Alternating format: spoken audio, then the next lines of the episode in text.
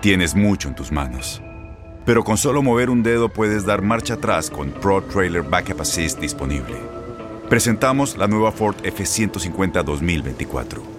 Ya sea que estés trabajando al máximo o divirtiéndote al máximo, esta camioneta te respalda porque está hecha para ser una parte indispensable de tu equipo. Fuerza así de inteligente solo puede ser F150. Construida con orgullo Ford. Fuerza Ford. Aloha mamá. ¿Dónde andas? Seguro de compras. Tengo mucho que contarte. Hawái es increíble. He estado de un lado a otro con mi unidad. Todos son súper talentosos. Ya reparamos otro helicóptero Blackhawk y oficialmente formamos nuestro equipo de fútbol.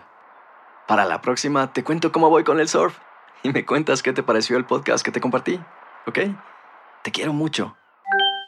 Be All You Can Be, visitando goarmy.com diagonal español.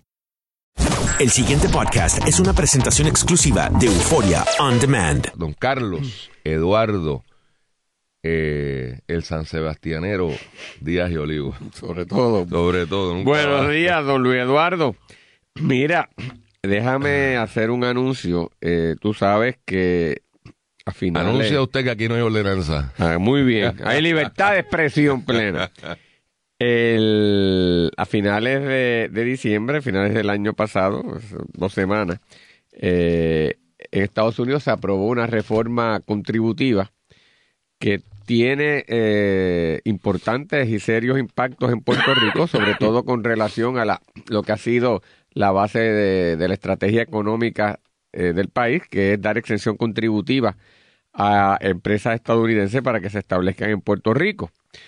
Pues, ¿cuáles son los efectos en detalle de verdad y de, de esa reforma sobre Puerto Rico y qué implica y qué se puede hacer? Pues en la Universidad de Puerto Rico vamos a tener este jueves 18 de enero a las 3 de la tarde un foro donde vamos a estar discutiendo esos efectos de esa reforma contributiva federal. Va a ser en el Salón L3 ¿Qué día es esto? el jueves 18 de enero a las 3 de la tarde, Salón L3.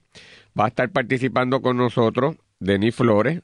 Denis Flores es socia de Pricewaterhouse Sí, es CPA, ¿no? y es eh, socia del Departamento de Contribuciones. No solamente CPA, fue presidenta del Colegio de Contadores Exacto. Públicos Autorizados. Es además estudiante de nuestra Escuela de Derecho, así Ah, que tenemos un estudiante participando del foro. También está con nosotros otra compañera CPA, Teresita Fuentes. Teresita fue Que también fue de, de subsecretaria, Hacienda. subsecretaria de Hacienda y ahora actualmente es asesora de política contributiva eh, del Departamento de Hacienda, aparte de una practicante de varios años, de muchos años de experiencia en el aspecto contributivo y estoy yo, ¿verdad? desde el punto de vista más académico, eh, eh, filosófico, conceptual de la- del aspecto contributivo, ¿De tres a qué hora? Más o menos. más o menos dos horas. Como a cinco. Sí, y O sea, que lo da tiempo para llegar a jangueando. Sí, y no bien. solamente eso, te dan créditos de educación continua, así que va, va a estar, va a estar la escuela, el, el- el fideicomiso de la escuela va a estar dándolo como créditos de educación continua y está allí pues abierto al público. Perfecto. Deja ver si me apunto porque me hacen falta los créditos, así que... Y el tema es importante y es un tema árido porque quien, quien se meta al cuerpo de esa legislación merece palo y no de gasolina. Así que que se los resuman a uno gente experta, pues siempre es un buen, un buen comienzo, sobre todo para los que no vamos a bregar con eso todos los días, que lo que queremos es tener un... Pero una eh, inevitablemente uno en el que hace el diario del país está en el análisis. Sí, por eso uno tiene que me- lidiar con me- esto. Me, interesa ahí. Mira, eh, ayer, ah, y invitar a todo el mundo para jangueando el weekend, empezamos la fiesta de la calle en la cava de Serrayes, en Guaynabo, suficientemente alejado para evitar controversia. no hay, no hay Sí, a, a ti te van a arrestar. Tranquilo, no creo, no, ¿No? creo, no, no, no, No, no. Y si no salgo corriendo para Cataño, que Cano, Cano te Cano me protege. el Cano me protege. Este, y estoy ahí al lado de Cataño, o sea, estoy a una pedra de Cataño. Oye, esa sería una buena segunda parada después de jangueando.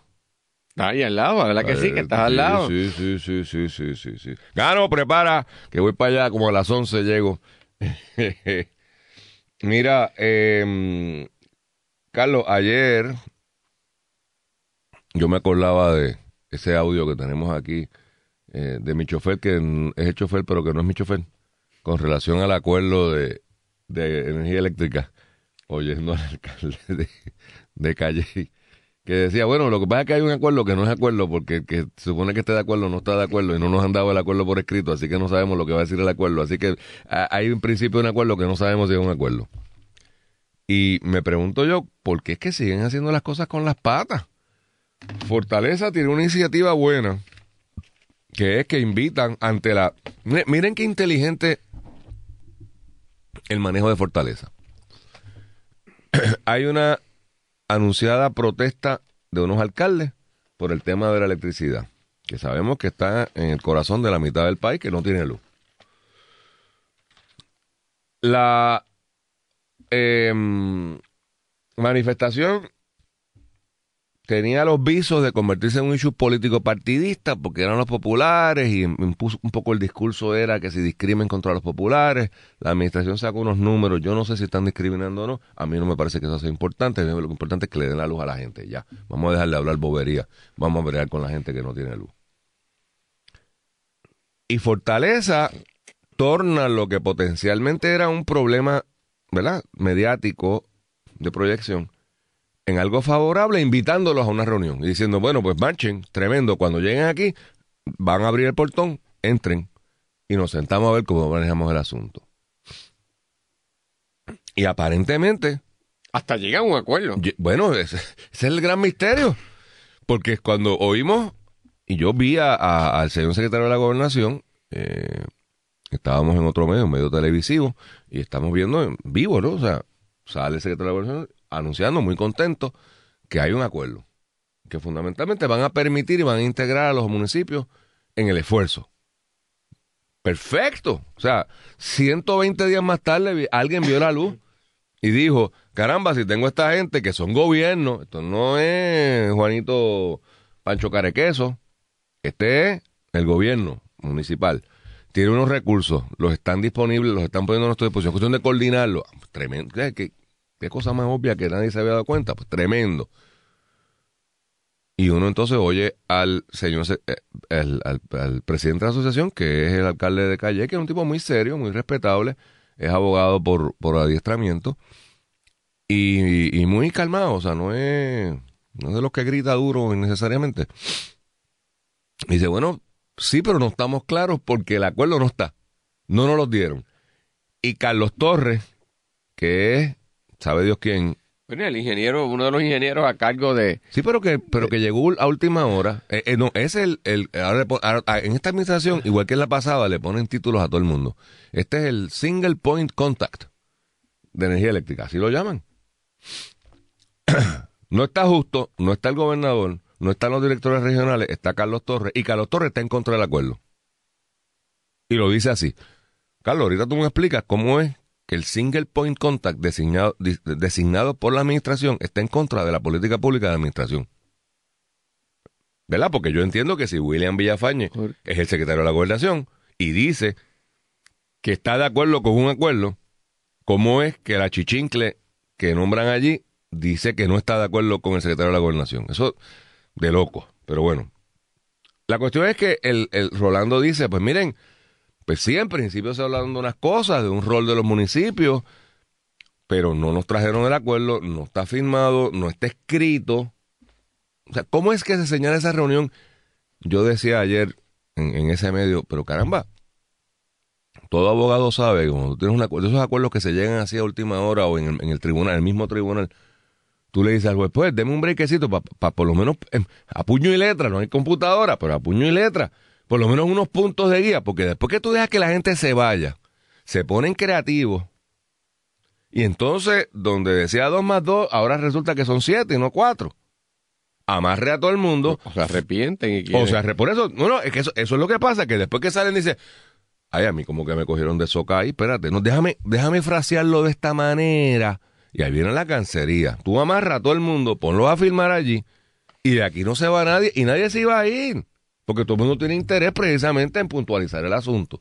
Pues al día de hoy lo que tenemos es el mismo desmadre, no está claro, no hay acuerdo, no se sabe la hora que es, y, y, y pierde más credibilidad el gobierno, que yo no dudo de su buena intención. Porque yo no creo que a nadie le... O sea, tenemos que partir de una premisa. ni al gobernador, ni a Justo, ni a William, ni a ningún alcalde, ni a nadie. Le conviene mantener al país a oscura un minuto más. Entonces, ¿qué es lo que pasa con Fortaleza? Que no lo hacen bien y de momento, pues, se escocotan. Es difícil, es difícil eh, precisar por qué lo que, como tú muy bien dices, conceptualizan eh, de manera efectiva de aprovechar los alcaldes allí y llegar a un acuerdo para viabilizar eh, la intervención de ellos y ayudar en estos esfuerzos y neutralizar sus críticas, acaba en el aire. Yo creo que uno de los problemas que hay es, primero, es el, siguiente. Yo te comentaba ayer, especialmente en nuestra intervención televisiva. Eh, hay dos ocupaciones, dos profesiones particularmente peligrosas para la sociedad. Por la formación que uno tiene. Uno es la abogacía, la que tenemos nosotros, y otras son los ingenieros. ¿Por qué? Porque la formación nuestra como abogados nos enseñan a cuestionar. Porque hay un, ¿verdad? Un, proceso de desarrollarte un pensamiento crítico y de cuestionamiento que es importante y tiene una importante labor social y una aportación social, pero mal ejecutado y no puesto en su justa perspectiva, lleva a, lo que estudiamos derecho a cuestionar todo y cada vez que se plantea algo, el, el, abogado suele decir, eso no se puede hacer. O sea, eso es consistente. Ah, eso no se puede hacer. Y, es alguien impugnando todo lo que se puede hacer y ningún cambio es posible y culmina en inmovilismo como acabas tú muy bien de señalar. El otro es el ingeniero. Por su formación, y esa es su gran virtud y aportación a la sociedad, se esquematiza, se estructura, establece un plan, establece eh, o, cuadricula las cosas de cómo se puede llevar a cabo. Porque es que si no, no se pueden llevar a cabo. Pero no hay madre que lo pueda sacar de ahí. Entonces se torna totalmente inflexible. Y tú tienes que tener, a ver, cuando el punto de abogado, hasta dónde llega esta situación. Y lo mismo puede pasar con un ingeniero. Desde el punto de vista de este ingeniero Torres, yo no tengo la menor duda que él conceptualmente está en lo correcto. Y desde que su esquema de que diseñó el introducir a setenta y pico alcaldes que por su cuenta contraten le los pelos al pobre Le da terror. Y con justa razón le da terror. Porque es un riesgo adicional y una complicación adicional de coordinación que se está incurriendo. Pero para eso está el, el, ejecutivo y el político, que es el que tiene además que poder desarrollar un, un entendimiento o una amigable composición con la que todos podemos vivir. No puedes trancarte a la banda porque hay unos alcaldes desesperados con justa razón ante los reclamos de un pueblo que no recibe electricidad.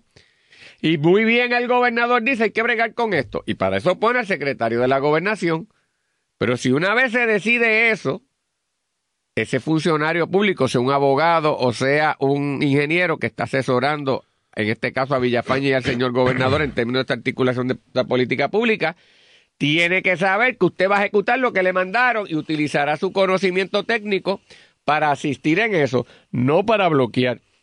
No se sale de la rueda y como tú bien dices, se quedó la cosa en el aire y al día de hoy yo oí al señor presidente de la Asociación de Alcaldes ¿Será Torre que está enviando algún tipo de cosa aquí de... Hay, estática, en el audífono. Pues repara, Luis, deja esa cosa. Ya. ¿Lo oímos? ¿Viste que ok. Resuelto el problema. Luis escondió el audífono y ya no suena. Pues, pues te decía, eh, usted tiene que bregar con esta situación. Dinos cómo, de acuerdo al plan que tú tienes, podemos incluir a los alcaldes y la cosa no se descuadre. Y matar el issue. Pero es uno de los problemas que tiene esta administración, Luis, que aborda las cosas y lejos de solucionarlas, sigue creando olas y olas y olas. Y ahí, pues, inexplicable, una oportunidad desperdiciada y el problema, por lo menos al día de hoy, hay alcaldes todavía insatisfechos. Bueno, están todos pues, insatisfechos. Pues, entonces, y lejos de... Porque de nuevo, yo puedo entender lo que tú planteas, Carlos. Es más, te puedo decir que de manera confidencial, uno hablando por ahí con los no americanos que están en la calle, que trabajan en este tema, hay una preocupación con el tema de los alcaldes por la falta de coordinación y de seguridad. O sea, en la medida en que tú tengas más componentes en un sistema que es un espagueti, porque hay que empezar por decir que el sistema es un y que es peligroso. Y, e, e inherentemente Por peligroso por su naturaleza. Está bregando con, en el mejor de los casos, en el mejor de los casos, con 220 voltios. Ese, ese es el cable que no da. Ese es el que no te va a matar. El de 220 voltios. Va con un azote chévere, pero no te debe matar. Porque esa es la línea que entra en las casas de Puerto Rico, 220, que después se divide en, en 110 para la mayor parte de los enchuflitos y se quedan dos o tres en 220. Pues, pero están bregando con 7000 voltios. Están bregando con 13000 voltios. Y por ahí para arriba, los números de hoy los asusta uno. Entonces, pues, hay un issue de seguridad que tú llegues allí y de momento lo que se supone que estaba con el switch en on está en off o viceversa. Porque vino alguien por allá en una ganga que nadie sabe que existe, del alcalde tal, y prendió aquello. Pues porque la gente, ¿cu- ¿cuántas veces ustedes no han oído? No tengo luz porque hay que, que- hay que cambiar el machete. O sea, prender el machete. Machete es el switch. O el fusible hay que cambiarlo. O sea, son, entre comillas, tonterías. Que las puede hacer, entre comillas, cualquiera. Y estoy claro que los alcaldes no están trepando a cualquiera en el poste. Usualmente son ex empleados de energía eléctrica y peritos electricistas. O sea, son gente que sabe. Pero hay un issue de coordinación. De que si Carlos y yo vamos a llevar un caso juntos, yo tengo que mantener a Carlos informado. Estoy hablando de un caso legal. Sí. Pero es lo mismo. Yo no puedo salir corriendo al tribunal y radicar una moción que yo solamente he visto porque yo fui el que le escribí. Frucutún y los otros cuatro abogados que están en mi equipo no se enteraron. Y, y- y, Luis, cuando yo diseño cómo yo voy a restablecer la electricidad, yo estoy pensando en el Puerto Rico como un todo. El alcalde lo ve fraccionadamente su de su propia claro. jurisdicción, que es su incum- ¿verdad? lo que le incumbe y lo que tiene que atender y para cuál es su mandato. Pero lo que pudiera para un alcalde ser indispensable y necesario y lo que hay que hacer, no necesariamente para el sistema completo, es lo que hay que hacer. Por lo tanto, legítimamente esa coordinación es vital.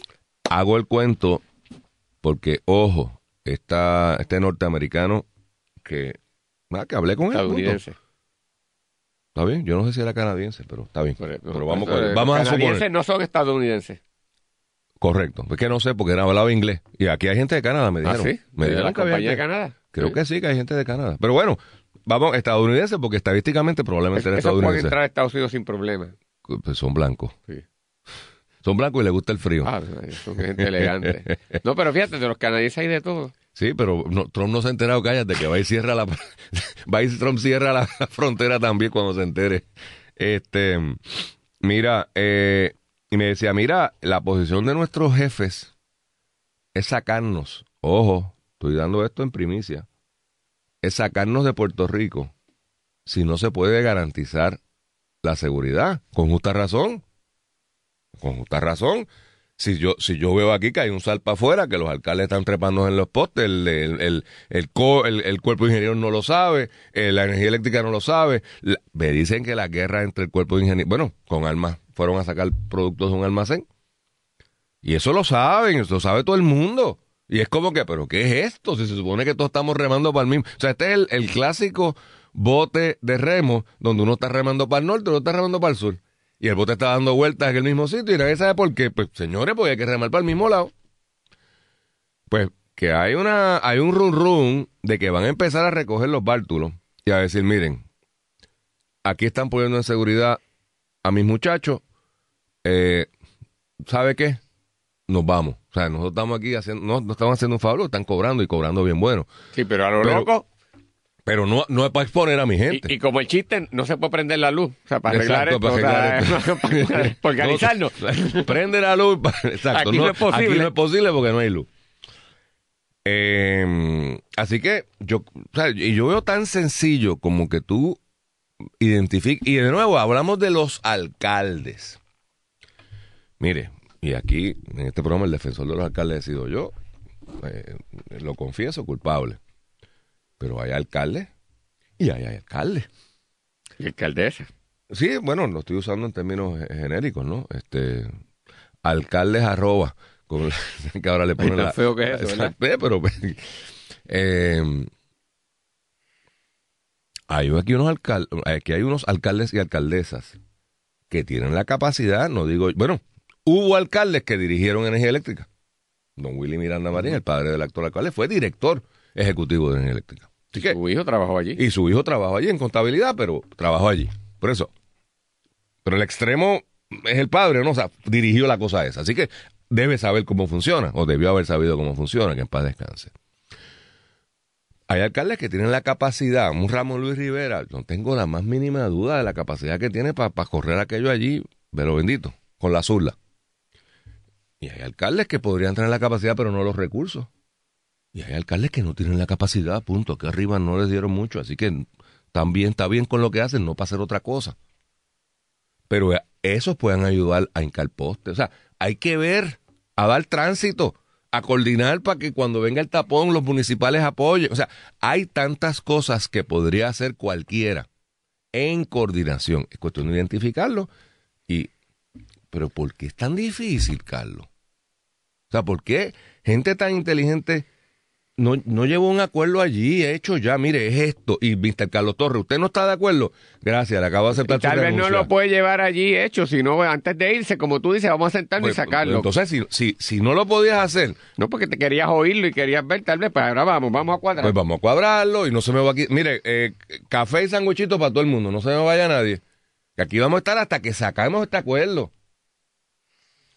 Pero Luis, la desorganización, la incoherencia y la confusión reina también en otros sectores. El pasado podcast fue una presentación exclusiva de Euphoria On Demand. Para escuchar otros episodios de este y otros podcasts, visítanos en euphoriaondemand.com. Aloha mamá, ¿dónde andas? Seguro de compras. Tengo mucho que contarte. Hawái es increíble. He estado de un lado a otro con mi unidad. Todos son súper talentosos.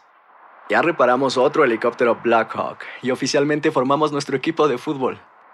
Para la próxima te cuento cómo voy con el surf y me cuentas qué te pareció el podcast que te compartí, ¿ok? Te quiero mucho. Be All You Can Be, visitando goarmy.com diagonal español. Boost Mobile tiene una gran oferta para que aproveches tu reembolso de impuestos al máximo y te mantengas conectado. Al cambiarte a Boost, recibe un 50% de descuento en tu primer mes de datos ilimitados. O, con un plan ilimitado de 40 dólares, llévate un Samsung Galaxy A15 5G por $39.99. Obtén los mejores teléfonos en las redes 5G más grandes del país. Con Boost Mobile, cambiarse es fácil. Solo visita boostmobile.com. Boost Mobile, sin miedo al éxito. Para clientes nuevos y solamente en línea, requiere AroPay. 50% de descuento en el primer mes requiere un plan de 25 dólares al mes. Aplican otras restricciones. Visita boostmobile.com para detalles.